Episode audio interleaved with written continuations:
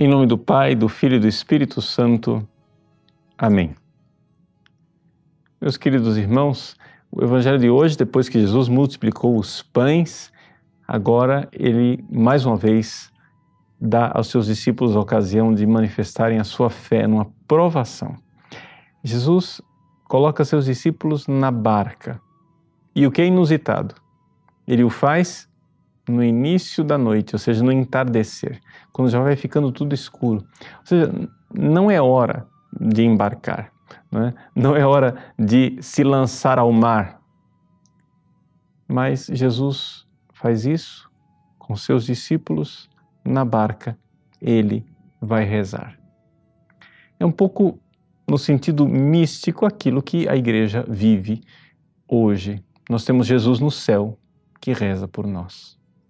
E nós temos a barca da igreja que vive eh, na penumbra deste mundo ou até nas trevas eh, do, dos pecados que a envolvem ao redor e que sacodem o pequeno barco da igreja. Esta é a realidade de nós sabermos que não estamos sozinhos. Precisamos crer nessa presença de Cristo.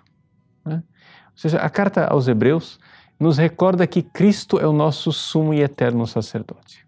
Ele entrou no santuário celeste está lá rezando. Né? Ele foi para o santuário celeste ad interpellandum pro nobis, para rezar por nós, para interceder por nós. Não é consolador sabermos que Jesus reza por nós, que ele pensa em nós? Que Ele rezou por nós nos seus dias aqui na terra, que Ele pensou em mim pessoalmente, no Horto das Oliveiras e rezou por mim, na cruz ao ser crucificado e dizer, Pai, perdoa-os, eles não sabem os, o, o que fazem.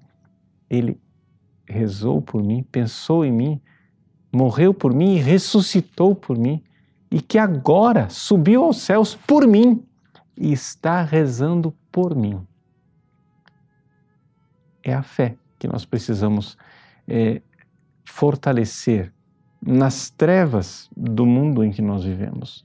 Nós vivemos num mundo é, sem sentido, num mundo onde, se nós apagarmos a luz da fé, o que resta é a escuridão.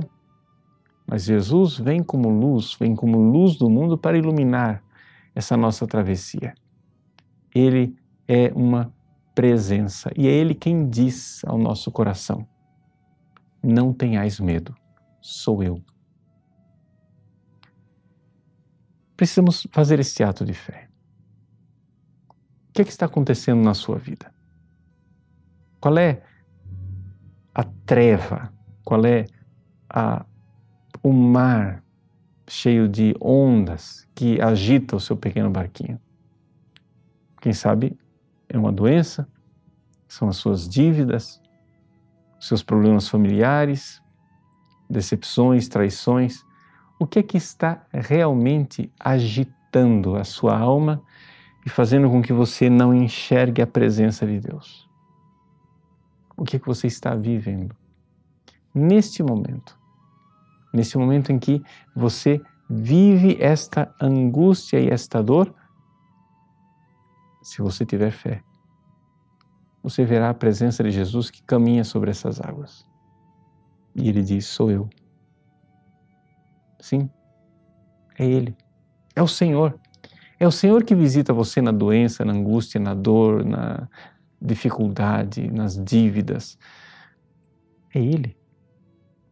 É Ele que está transformando a sua vida para que você renasça. Ou seja, para que morra o homem velho, a mulher velha e nasça um homem novo. É Ele, é a mão de Deus, a mão bondosa de Deus. Não tenha medo, sou eu. É o que nos diz o Cristo no meio da nossa travessia. Sejamos iluminados pela luz da fé. É isto que nós precisamos viver nesse tempo de Páscoa. Renovar a presença dele que anda triunfante por sobre o mar das dificuldades da vida. Deus abençoe você.